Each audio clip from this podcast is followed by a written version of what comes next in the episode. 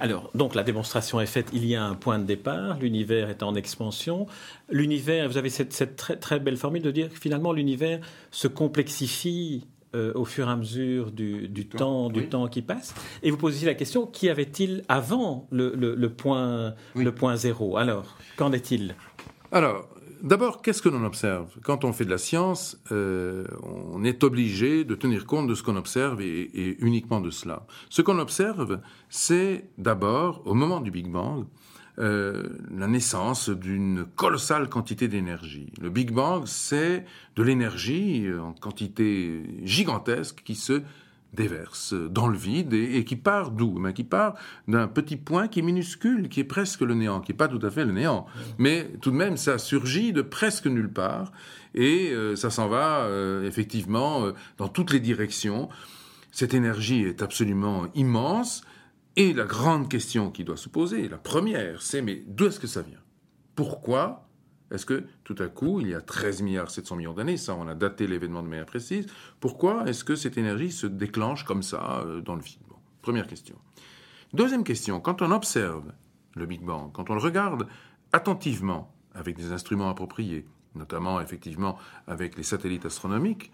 Kobe a été le premier, mais aujourd'hui nous avons, après WMAP, donc en l'an 2000, lancé par la NASA et aujourd'hui par euh, l'Agence spatiale européenne, le satellite Planck, on observe effectivement une première lumière qui est incroyablement euh, ordonnée et qui renvoie à un état de l'univers au moment du Big Bang, puisque ça c'était 300 000 ans, pratiquement 380 000 ans donc après le Big Bang, mais qui renvoie au moment du Big Bang à un état encore plus ordonné.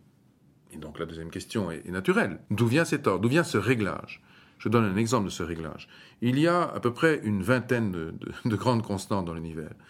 Constante de gravitation, vitesse de la lumière, euh, constante de structure fine qui règle la force électromagnétique, etc. Ce sont des chiffres avec euh, un zéro, pour certaines d'entre elles une virgule et puis euh, beaucoup de zéros derrière, ou bien euh, un chiffre et puis encore une fois des virgules, une virgule et puis encore d'autres chiffres derrière la virgule, des décimales. Si sur une seule de ces 20 constantes universelles, on changeait un seul chiffre, sur ces des milliers de chiffres, hein, si on en changeait un seul, l'univers resterait chaotique, ne pourrait pas apparaître. La matière, l'énergie, rien de tout cela ne serait apparu. Donc, c'est la preuve qu'au moment du Big Bang, l'univers est incroyablement bien réglé. Et qu'il n'y a pas de possibilité pour que le hasard ait joué un rôle à ce moment-là. À ce moment-là. Tout était préécrit en quelque sorte. C'est votre, votre théorie. C'est une observation. Observation. On observe parce que c'est plus qu'une théorie. C'est que là, ce, qui, au fond, trouble les scientifiques, alors ils ont conçu des, des, des, des réponses théoriques à ça pour euh, expliquer pourquoi, effectivement, euh, on peut admettre ou comprendre que l'univers est né tel qu'il est et pourquoi il est né, tout simplement, parce que sinon il ne serait pas né. Donc, déjà, le principe anthropique, par exemple, et puis la théorie des cordes qui nous parle d'univers multiples, etc. Bon, tout ça pour essayer de, de, de, voir si euh, existe une explication possible qui ne serait pas une cause de type, entre guillemets, euh, transcendante, comme peut l'être Dieu, pour expliquer la naissance de l'univers.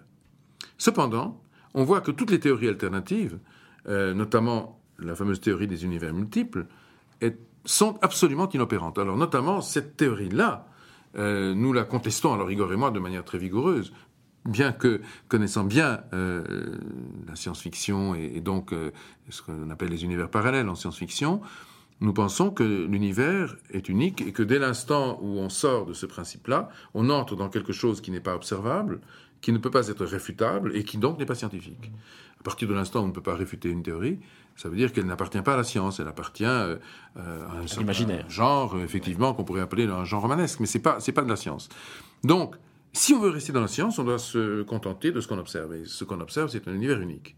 Donc, à partir de ce moment-là, on est obligé de dire, bah, si cet univers unique est bien réglé au, départ, et c'est ce qu'on observe, on le constate. C'est pas du, tout une, c'est pas nous qui, moi qui l'avons inventé, c'est une observation. Si on constate et qu'on observe donc que l'univers est extraordinairement bien réglé qu'il est unique, à ce moment-là, il n'y a pas 36 possibilités de réponse.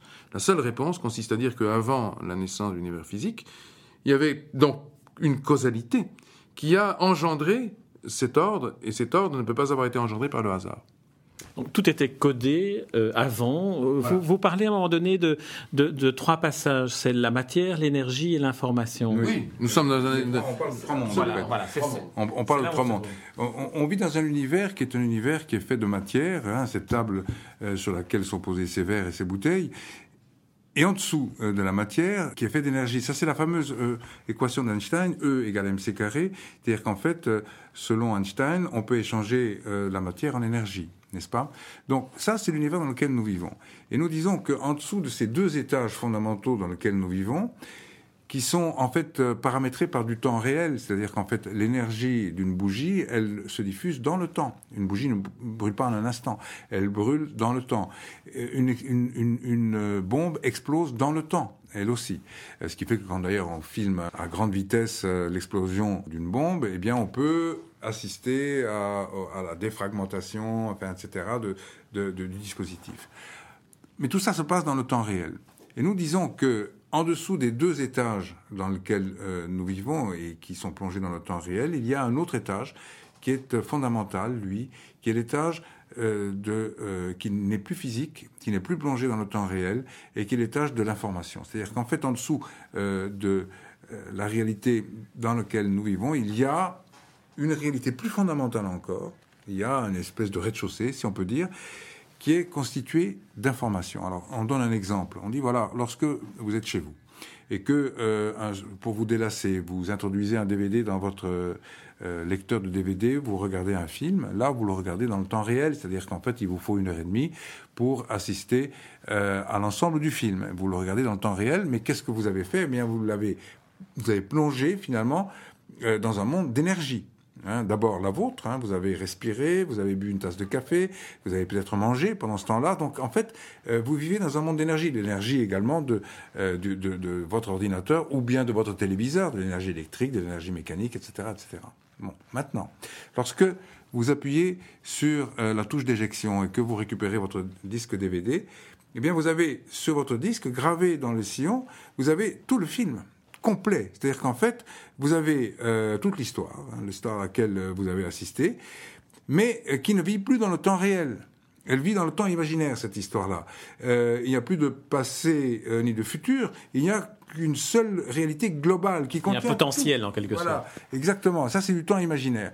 Et le temps imaginaire, c'est quoi? Eh bien, c'est la suite de 0 et de 1 qui correspondent à l'information qui est gravée dans le disque DVD. En fait, euh, vous n'êtes plus dans le temps réel qui, lui, s'exprime sous la forme d'une énergie et sous la forme donc euh, d'événements identifiables et, et, concrètement accessibles à vos sens. Vous êtes dans un univers où, en effet, euh, le, le, le, monde entre guillemets se réduit à une succession de 0 et de 1, c'est-à-dire en fait à de l'information pure. Et nous disons qu'avant le Big Bang, c'est un, un petit peu la même chose. Essayons d'imaginer une sorte de DVD cosmique comme ça, sur lequel serait gravé non pas tous les événements du monde, mais sur lequel seraient gravées les grandes lois de la physique qui font que l'univers s'est développé selon le scénario qu'on lui connaît aujourd'hui, qui est le seul, parce que comme Grishka l'a dit, nous croyons dans un univers unique et pas dans une multiplicité d'univers au sein duquel il y en a un qui par, par hasard euh, c'est trouvé le bon et puis tous les autres sont, sont, sont d'autres univers infertiles. Non, nous pensons que nous sommes dans un univers dont les lois ont été ajustées de manière telle qu'elles ont pu conduire à euh, un univers de plus en plus complexe qui contient de la vie, qui contient de la conscience et qui n'a pas terminé son évolution. Euh, il deviendra de plus en plus complexe, cet univers-là. Donc, tout cela ne peut pas être le fruit du hasard, c'est ce que nous disons. Nous disons que Dieu ne joue pas au dé, exactement comme, euh, comme Einstein l'a dit, puisque c'est lui l'auteur de la phrase.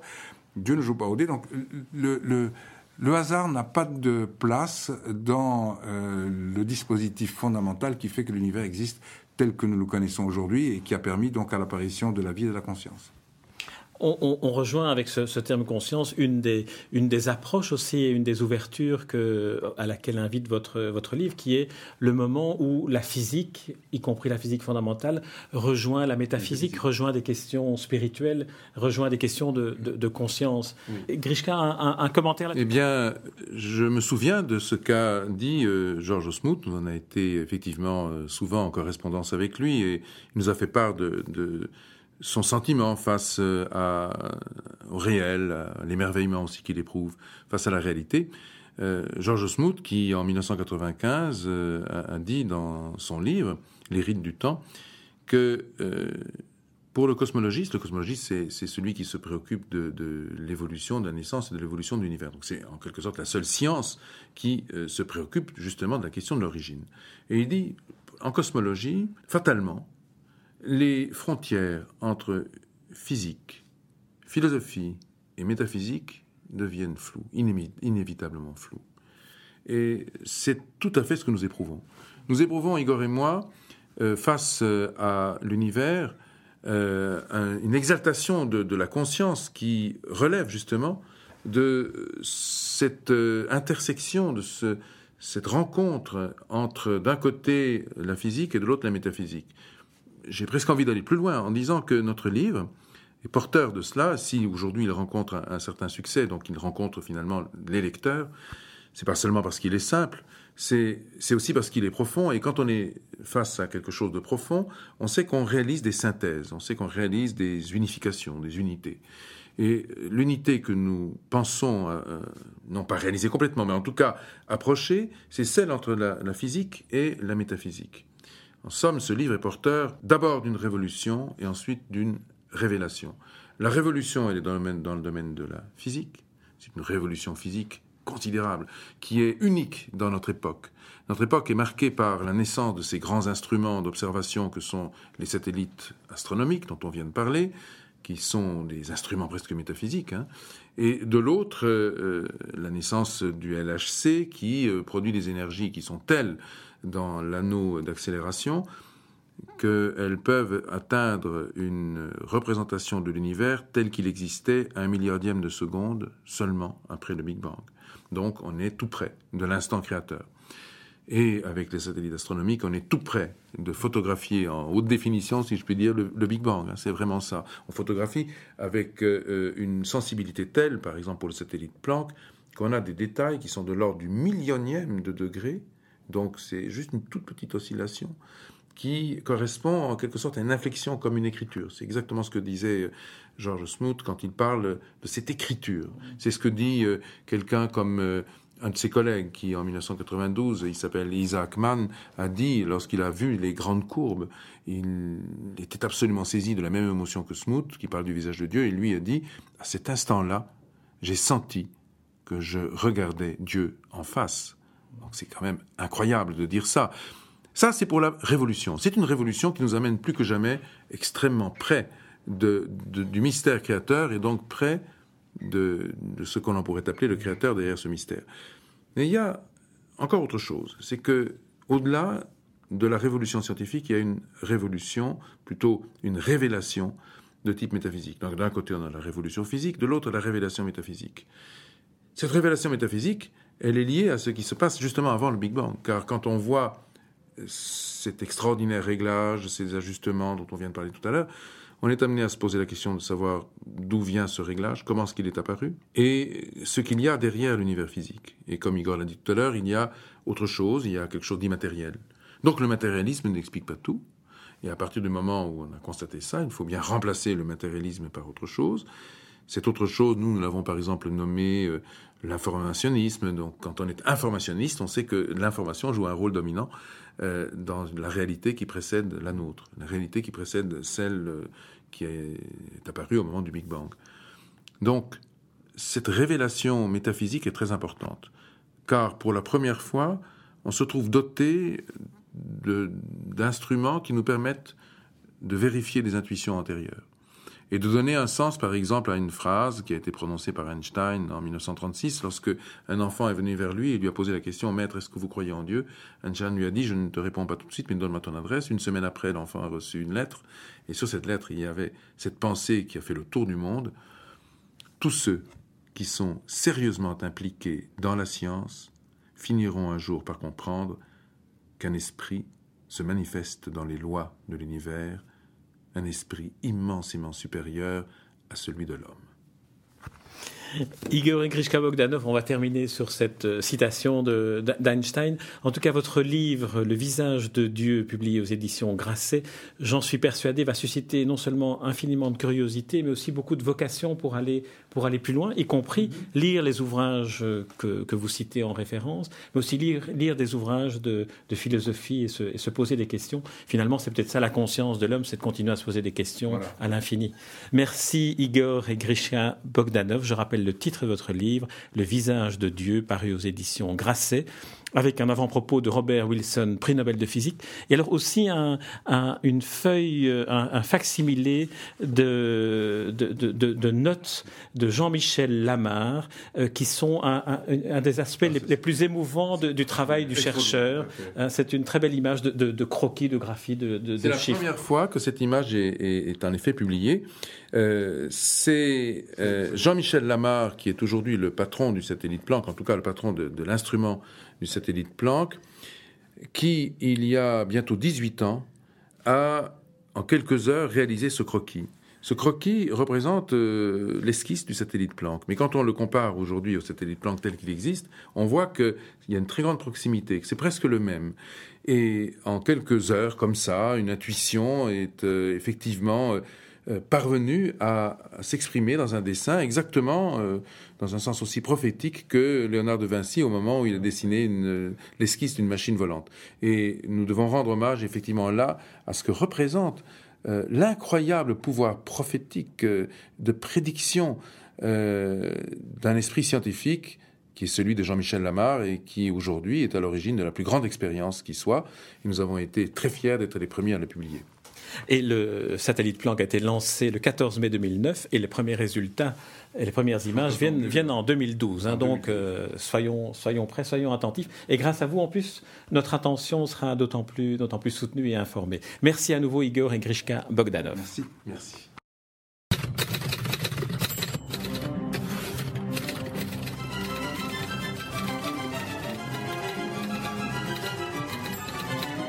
Les rencontres d'Edmond Morel.